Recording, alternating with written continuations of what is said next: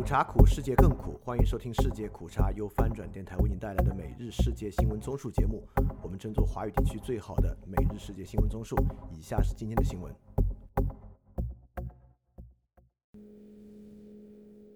在 YouTube 的历史石油主义开始更新，讲解1978年到1990年的改革开放历史，欢迎前去观看。以下是今天1月29日的新闻。首先是巴以战争，联合国敦促维持近东救济术资金。在部分捐助国因联合国几名工作人员被指参与哈马斯于十月七日发动的袭击而停止提供资金后，联合国秘书长古特雷斯恳求他们保证联合国近东巴勒斯坦难民救济和工程处的连续性。法新社报道，古特雷斯星期六在一份声明中说：“虽然我理解他们的担忧。”因为我本人也对这些指控感到震惊，但我强烈呼吁那些暂停捐款的政府至少保证近东救济处工作的连续性。古特雷斯证实，以色列的指控涉及近东救济处的十二名员工，其中九人已被解雇，一人死亡，另外两人的身份正在澄清中。下一条新闻：中美官员曼谷会谈为突破胡塞武装问题，白宫国家安全顾问杰克·沙利文。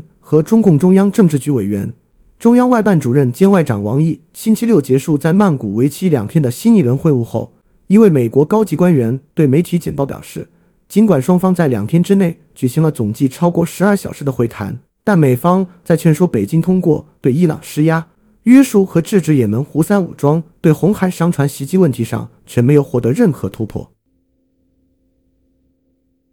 下一条新闻。联合国誓言追责恐怖主义行为雇员。联合国秘书长安东尼奥·古特雷斯周日誓言要追究任何涉及恐怖主义行为的联合国雇员的责任。此前有指控称，联合国近东巴勒斯坦难民救济和工程处的一些工作人员参与了十月七日哈马斯对以色列的袭击。在围绕安若爱援助机构的争端不断加深的同时，被围困的加沙地带发生的激烈战斗，促使更多人想南逃往埃及边境。在九个国家暂停对安洛尔资助后，古特雷斯恳求各国政府能对其继续支持。联合国秘书长在一份声明中表示，任何参与恐怖行为的联合国雇员都将被追究责任，包括通过刑事起诉。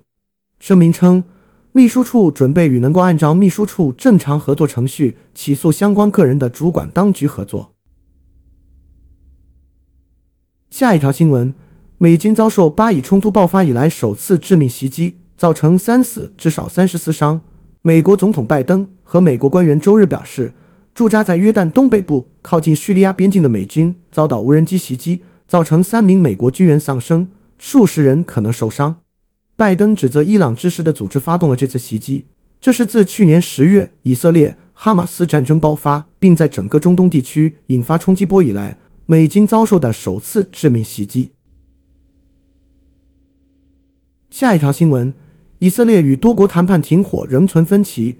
以色列总理办公室二十八日表示，与美国、卡塔尔和埃及进行停火谈判后，仍然存在重大分歧，但谈判具有建设性，并表示将在未来一周继续进行。声明并未提及双方分歧是什么。当天参会者包括以色列情报和特勤局局长巴尔内亚、美国中央情报局局长伯恩斯、卡塔尔首相穆罕默德。和埃及情报总局局长阿巴斯·卡麦纳，美国两名官员会前表示，正在谈判的协议将分为两个阶段实施。在首个为期三十天的阶段中，剩余的妇女、老人和伤员人员将被释放。协议还呼吁以色列允许更多人道主义援助进入加沙。下一条新闻：美国、以色列认为，经过一百一十四天的战争后。哈马斯隧道系统仍然有多达百分之八十完好无损。《华尔街日报》周日报道称，经过一百一十四天的战斗，哈马斯在加沙地带下的隧道系统可能仍有多达百分之八十保持完好。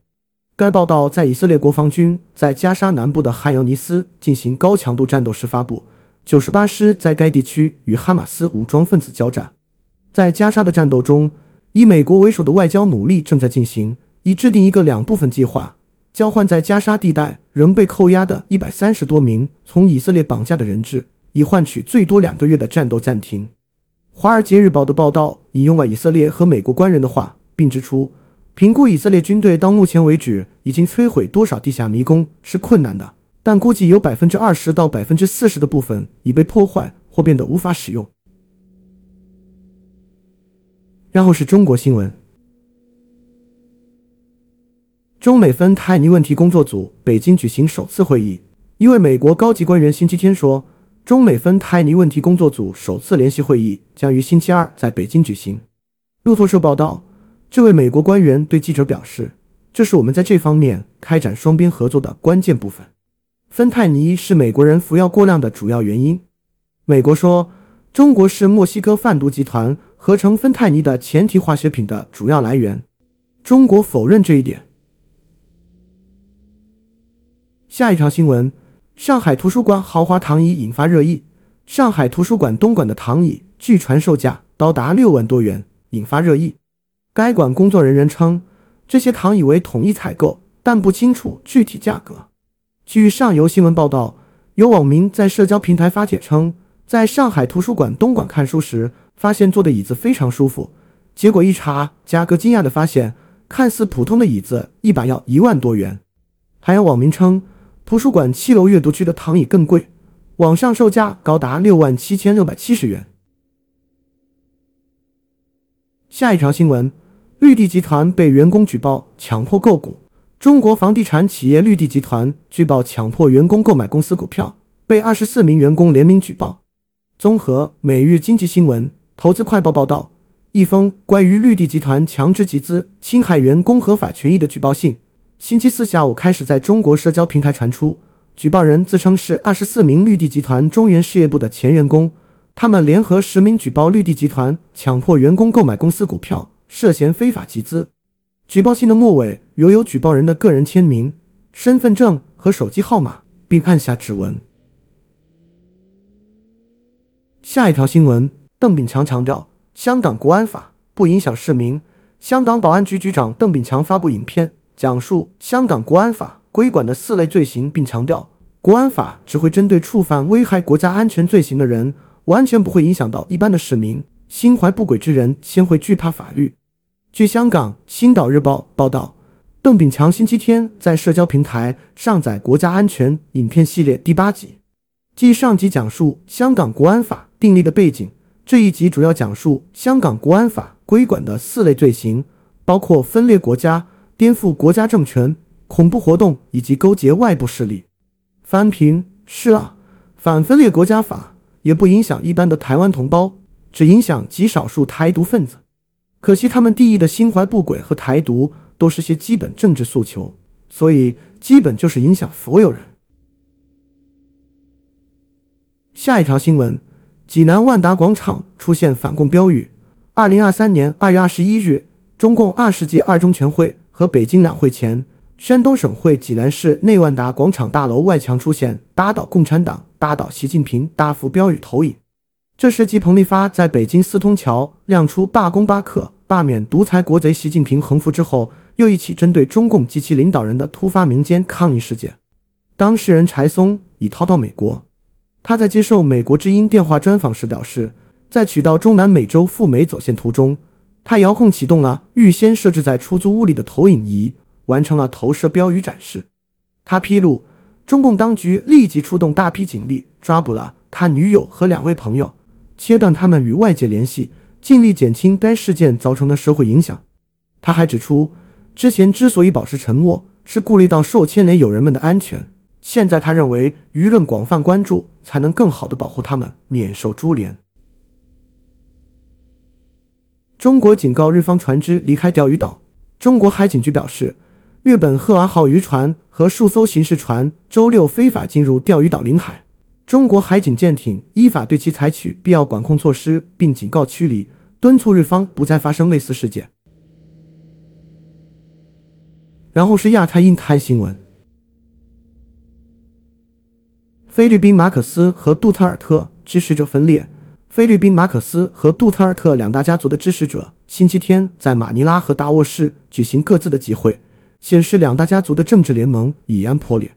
法新社报道，总统小马可斯星期天在马尼拉举行的集会上发起新菲律宾运动，引导国家走向变革和发展。前总统杜特尔特的女儿、副总统沙短暂出现在小马克思的集会上，称他领导的教育部门会与所有其他政府机构一起推动新菲律宾运动。下一条新闻：赖世宝退出国民党立院总召选举。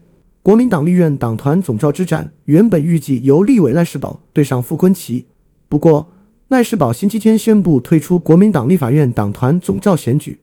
赖世宝星期天在个人脸书贴文写道：“今天的声明是希望为国民党总召选举画下一个休止符，我们将炮口一致对外，不要在内部找敌人。”赖世宝说：“二十多年来，他在立法院担任过大小党鞭，对外协商法案预算。”带领党团成员对外进行议事攻防，协调党团成员要进入各个主义的委员会，协助处理急需问题等等，都是保持服务的心态，与每位党团成员相处和谐融洽，且以建立深厚的革命情感。下一条新闻：韩军暂不在陆地缓冲区训练。韩军决定暂不再根据韩朝九一九军事协议划定的陆地缓冲区实施训练。韩联社报道。韩军消息人士星期天透露称，军方原考虑二月在陆地缓冲区实施炮兵射击演习，但最终决定暂时保留。虽然朝鲜去年十一月宣布废除军事协议，今年年初在海上缓冲区实施炮击，但目前尚未在陆地缓冲区进行挑衅。军方此举或考虑到了该情况。朝鲜一月五日至七日在西部海域缓冲区实施炮击，违反了军事协议。韩军随后回应称，敌对行为禁区不再存在，并表示将在海陆缓冲区重启训练。下一条新闻：美国台籍男子逾期未归服兵役被判刑。一名在美国工作的台湾男子收到服役通知后，申请暂缓征兵体检，但暂缓期限届满后仍没有返回台湾，被台湾警察单位起诉。当地法院最终判处这名男子监禁五个月。综合台湾中时新闻网。和东森新闻星期天报道，这名陈姓男子十八岁赴美留学，毕业后在美国担任系统管理员。他如今已三十岁，超出兵役法施行法役男出境处理办法所规定的出境就学最高年龄限制，应返台服役。男子在二零一九年九月通过母亲签收接到服役通知之后，随着冠病疫情爆发，他以疫情为由，两次申请暂缓返台参加兵役体检。承诺会在二零二二年九月前返台履行兵役义务，但直至暂缓期满，男子仍未回台。然后是科技新闻：中国药明系卷入中美生物科技博弈，美国众议院草案试图制造寒蝉效应。美国在生物科技领域试图与中国进一步脱钩断链。众议院提出的新议案称，中国药明康德、华大基因威胁美国国家安全。将限制美国联邦政府采购这些公司的生物科技设备和服务，试图制造寒蝉效应。对于该议案，药明康德称公司业务发展不会对任何国家的安全构成风险。华大制造也表示，严格遵守各项法律法规。下一条新闻：伊朗凤凰火箭首发三颗卫星。据伊朗国家媒体报道。伊朗星期天首次使用国防部研制的凤凰卫星运载火箭，同时发射了三颗卫星。报道称，一颗重达三十二公斤的卫星和两颗不到十公斤的超小型卫星在星期天被送入二百八十英里最低轨道。这两颗较小的卫星旨在测试窄带通信和地理定位技术。较大的卫星名为 Mada，由伊朗航天局制造，旨在测试凤凰火箭向太空运送多种货物的准确性。下一条新闻：欧盟对苹果应用商店调整评估严格。欧盟产业政策职位布莱顿表示，如果对其应用商店的调整不符合即将出台的欧盟法规，苹果将面临严厉行动。他说，将从三月七日开始评估企业提案以及第三方的反馈，并称如果提出的解决方案不够好，欧盟将毫不犹豫地采取强有力的行动。苹果没有立即回应置评请求。下一条新闻：泰勒斯遭 AI 制作深伪色情图片。美国天后级流行歌手 Taylor Swift 日前遭人恶意利用人工智慧技术制作出的深度伪造色情图片，并且在社媒平台 X 上被浏览超过四千七百万次。尽管假账号已经被封，但事件惊动美国白宫，并于二十六日严正谴责此事非常令人担忧，敦促国会立法遏制。根据美国天空新闻报道，美国白宫发言人卡尔尼金皮埃尔表示，网络上流传的假泰勒斯色情照片非常令人担忧，社媒公司需在执行各自的规范方面发挥重要作用。我们关注财经方面。香港法院向中国恒大发出清盘令，法官陈静芬指恒大债务重组方案欠进展，资不抵债，中颁令恒大清盘。下午将开庭处理归管令事宜，并颁布书面理由。中国恒大、恒大汽车、恒大物业都中途停牌，停牌前跌近百分之二十一，逾百分之十八及近百分之三。清盘申请人 Intershore Consult Limited 旗下的 Topshine Global Limited 在二零二二年六月二十四日。申请中国恒大集团清盘，恒大清盘案经多次押后，已历时接近十八个月。下一条新闻：中国证监会加强融券业务监管。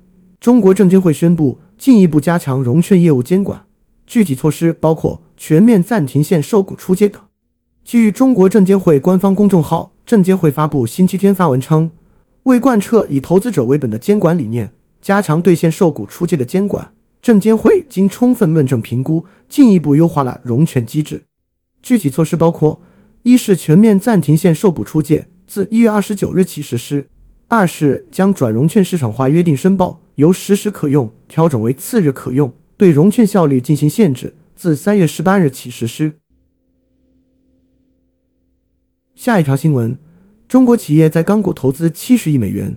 中国建筑公司将在刚果民主共和国的基础设施项目上投资最多七十亿美元，作为其在刚果合资企业华钢矿业协议的一部分。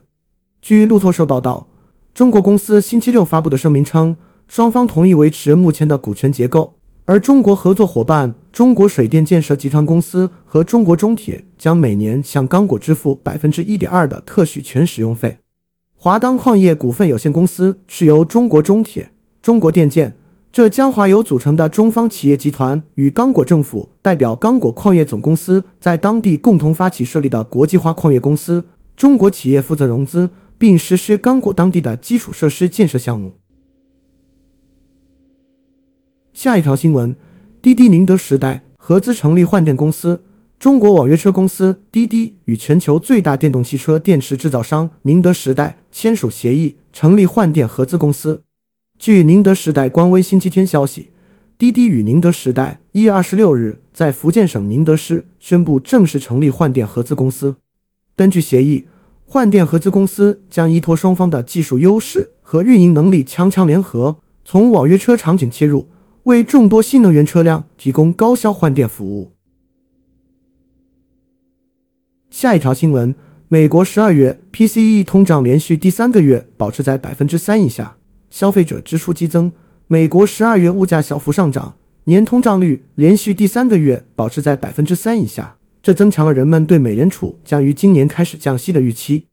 数据显示，十二月个人消费支出物价指数环比增长百分之零点二，同比上涨百分之两点六；核心 PCE 物价指数环比增长百分之零点二，同比增长百分之两点九，后者为二零二一年三月以来最小增幅。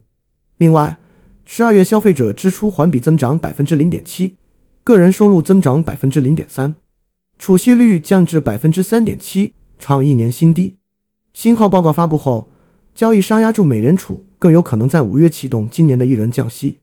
以美联储政策利率为结算指标的期货合约显示，三月会议上降息的可能性为百分之四十八，五月会议上降息的可能性为百分之九十。下一条新闻。世界首富坏人，阿尔诺超越马斯克。据福布斯新闻一月二十六日报道，法国奢侈品巨头路威敏绅集团董事长兼首席执行官伯纳德·阿尔诺名下的个人资产超越了埃隆·马斯克，成为全球首富。福布斯实时亿万富翁排行榜显示，阿尔诺及其家族的净资产在当地时间二十六日增加了二百三十六亿美元后，增至两千零七十八亿美元，超过了马斯克的两千零四十五亿美元。翻平，这主要是因为特斯拉的股票重挫了百分之三十。然后是俄乌战争。俄罗斯对乌克兰四地区发动袭击。乌克兰星期天说，俄罗斯连夜对乌克兰四个地区发动无人机和导弹袭击，造成至少三人受伤。法新社报道，乌克兰空军称，俄军发射了八架沙赫德无人机、两枚伊斯坎德尔导弹和三枚 S 三百导弹，其中四枚被击落。乌军说，波尔塔瓦中部、顿涅茨克东部、加波罗热东南部和蒂涅伯罗比德罗夫斯克中部的民用场所。和关键基础设施遭到袭击，他们没有提供更多细节。下一条新闻：俄中蒙天然气管道项目可能延期。蒙古国总理罗布桑纳姆斯莱奥云额尔登在接受英国金融时报采访时表示，俄罗斯途径蒙古国向中国输送天然气的西伯利亚力量二号管道的工程建设原定今年开工，但是现在有可能面临延误。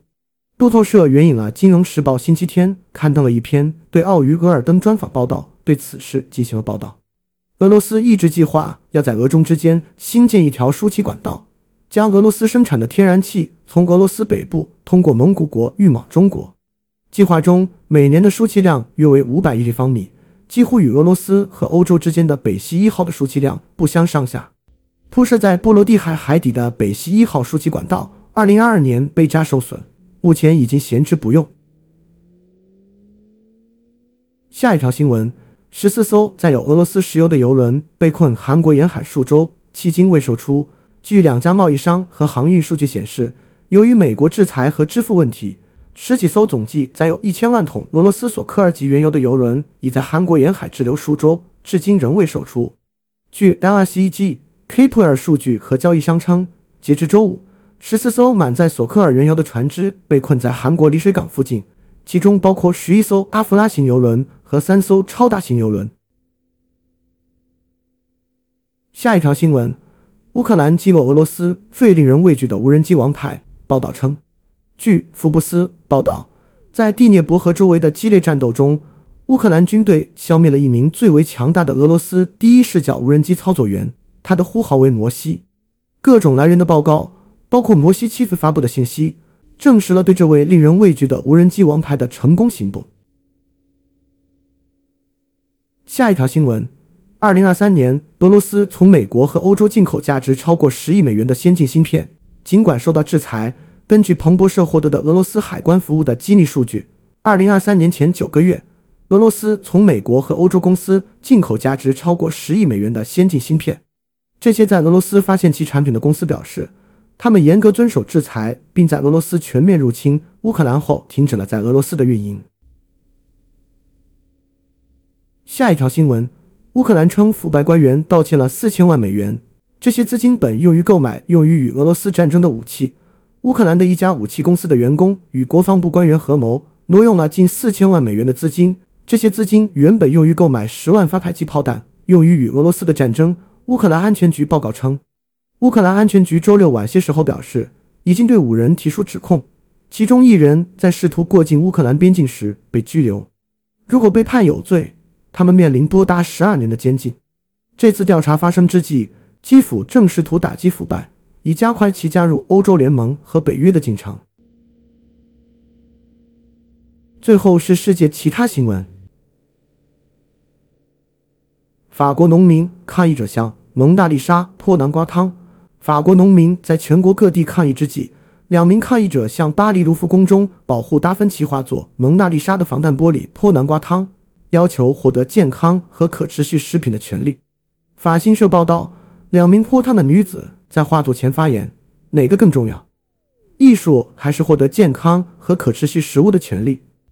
你们的农业系统病了，我们的农民正在工作中死去。说完后，他们被安保人员带离现场。警方消息人士称，两名活动人士均已被拘留。卢浮宫博物馆说，两名女子将南瓜汤藏在咖啡保温瓶中带入。